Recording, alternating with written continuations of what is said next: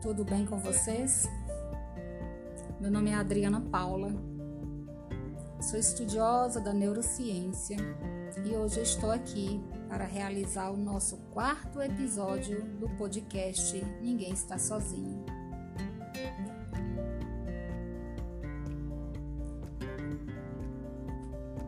Você sabia que o Brasil ganhou o preocupante título de campeão da ansiedade no mais recente relatório sobre o tema publicado pela Organização Mundial de Saúde?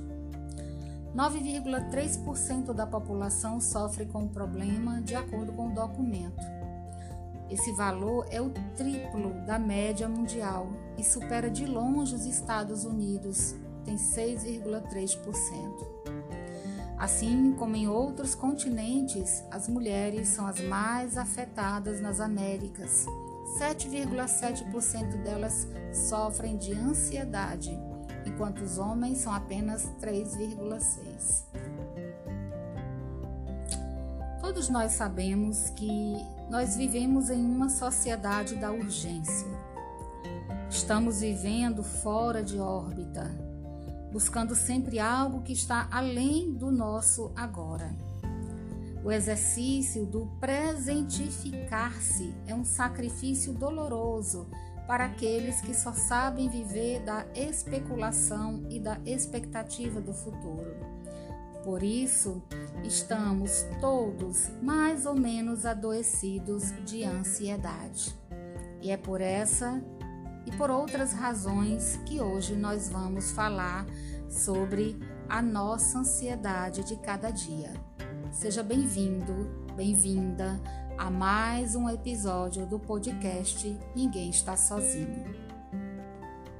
Você já parou para pensar o que, que provoca esse nosso distanciamento do presente e nos projeta sempre na direção de um futuro asfixiante o que faz com que vivamos desconectados do aqui e do agora? Essa sociedade imediatista, consumista, rápida, líquida, nas palavras de Bauman, essa modernidade fluida afetou e afeta inúmeros aspectos de nossa existência. Compreender o funcionamento dessa nova ordem das coisas pode ser uma saída para a compreensão dessa epidemia chamada ansiedade. Quantas pessoas nós conhecemos que sofrem desse transtorno que atinge um número assustador de pessoas na população mundial?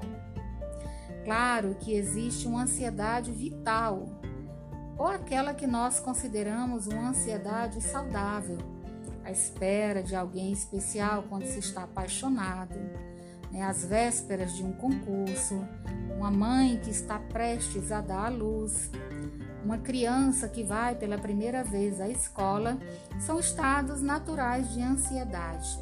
Mas quando isso começa a limitar a nossa vida, quando nos impossibilitamos de viver de modo saudável, quando isso se transforma em uma armadura, aí é preciso parar, olhar para dentro de nós mesmos e nos perguntarmos por que estamos nos afligindo, por que estamos sofrendo tanto pelas expectativas do futuro.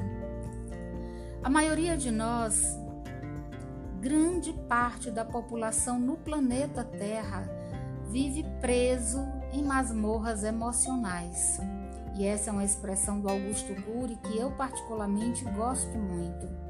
Muitos de nós vivemos presos em nossas masmorras emocionais e nos tornamos carrascos de nós mesmos por não buscarmos a liberdade do autoconhecimento.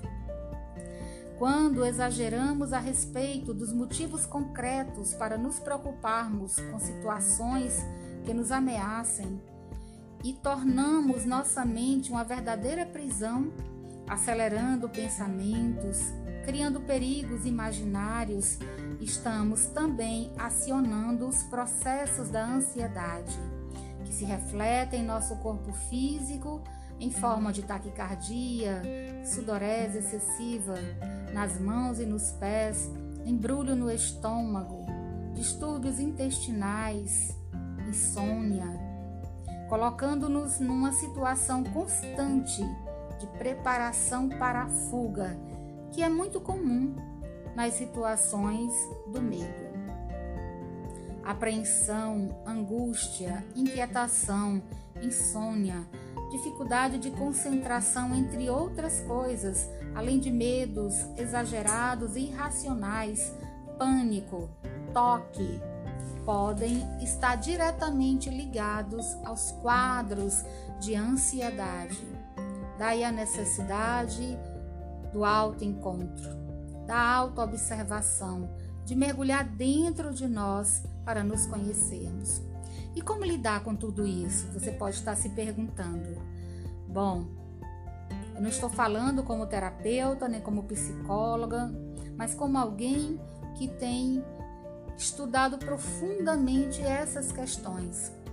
Inicialmente é necessário e sempre é necessário que se chegue a esse ponto buscar além desse autoconhecimento a ajuda de um profissional psicólogo, um terapeuta, para que você tenha apoio, uma rede de sustentação ou de apoio. Mas se nesse momento você não tem condições de ir em busca desse apoio, desse auxílio, há um exercício que funciona de maneira extremamente benéfica para esses processos de, de ansiedade. É o autoconhecimento. Até para que eu possa em busca de um auxílio, de uma ajuda, de um psicólogo, é necessário primeiro que eu reconheça que estou passando por aquele processo. E eu só consigo realizar este reconhecimento quando passo antes pelo processo do autoconhecimento e se perceber ansioso em excesso, para que aí depois eu possa então ir em busca de uma ajuda profissional. Para que eu chegue a esse momento né, de compreensão da necessidade de um auxílio, de, um, de uma ajuda profissional, é necessário um passo primordial, essencial, para cuidar da nossa saúde mental e prevenir, obviamente, esses transtornos da ansiedade generalizada. É necessário se conhecer. Quase todos os nossos tormentos emocionais têm início na percepção distorcida que temos de nós mesmos. E para nos percebermos como somos, é preciso, é necessário abandonar a armadura. Aquela armadura que nos conta a fábula O Cavalheiro Preso na Armadura de Robert Fisher. Se você não conhece, procure Procura o livro e leia. Ele vai fazer uma verdadeira revolução no seu modo de se auto-perceber. Nossas maiores rachaduras psicoemocionais estão em nossas emoções, no modo né, de lidarmos com quem nós somos. Por isso, desde Sócrates é tão necessário o conhece-te a ti mesmo. Quantas prisões de segurança máxima nós construímos nas camadas mais profundas de nossas mentes. E vamos nos aprisionando né, àquela armadura que colocamos em nós como forma de fugir de quem somos de fato. Por isso é preciso cuidar de nossas cicatrizes, cuidar especialmente das cicatrizes da nossa memória ressignificar eventos, episódios emocionais traumáticos e não simplesmente fugir deles. Uma vida sofrida, mutilada, difícil não quer dizer programada para ser infeliz. E é bom que a gente lembre disso. Se fugimos do enfrentamento, da ressignificação dessas memórias traumáticas, se as aprisionamos numa armadura estamos retroalimentando medos, culpas, mágoas, traumas que se tornarão verdadeiros sequestradores de nossa capacidade de ser quem somos aqui e agora, de nos presentificarmos. E é tão necessário para a nossa saúde mental, para a nossa vida plena, que nós tenhamos essa capacidade de ressignificar as nossas próprias emoções, de ressignificar os traumas que atravessamos. Nenhum de nós vive sem trauma. Toda mudança requer uma sacudida em tudo aquilo que nós fomos construindo ao longo de nossa existência.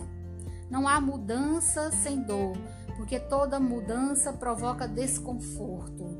Mas se nós já chegamos ao ponto de percebermos a necessidade da mudança de nossas atitudes mentais, da mudança do modo como lidamos com as nossas emoções, se, já, se nós já chegamos a esse ponto do processo de autoconhecimento, está na hora então de começar pouco a pouco ir abandonando aquela velha armadura e nos libertando dessas camadas que nós fomos colocando sobre quem nós somos e que foram trazendo para nós tantos transtornos como da ansiedade. Se isso faz sentido para você, se isso te toca de alguma maneira, pensa mais um pouquinho a respeito. Exercita a autopresentificação. Procura respirar, observando o processo de respiração e dizendo para você mesmo: eu inspiro, eu respiro, trazendo a sua existência para o momento presente. E se você não consegue lidar com isso sozinho, procura ajuda profissional. Porque nenhum de nós merece viver sequestrado do próprio presente.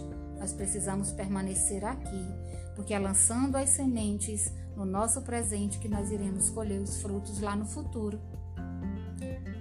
E não esquece que você jamais está sozinho. Nós estamos aqui. Estamos de mãos dadas e se isso faz sentido para você, é porque te toca de alguma maneira. Então eu vou pedir para você que deixe seu comentário, que fale com a gente a respeito do que isso tem tocado em você e que você compartilhe esse podcast com outras pessoas que estão precisando. Um grande abraço, um grande beijo e até uma outra oportunidade.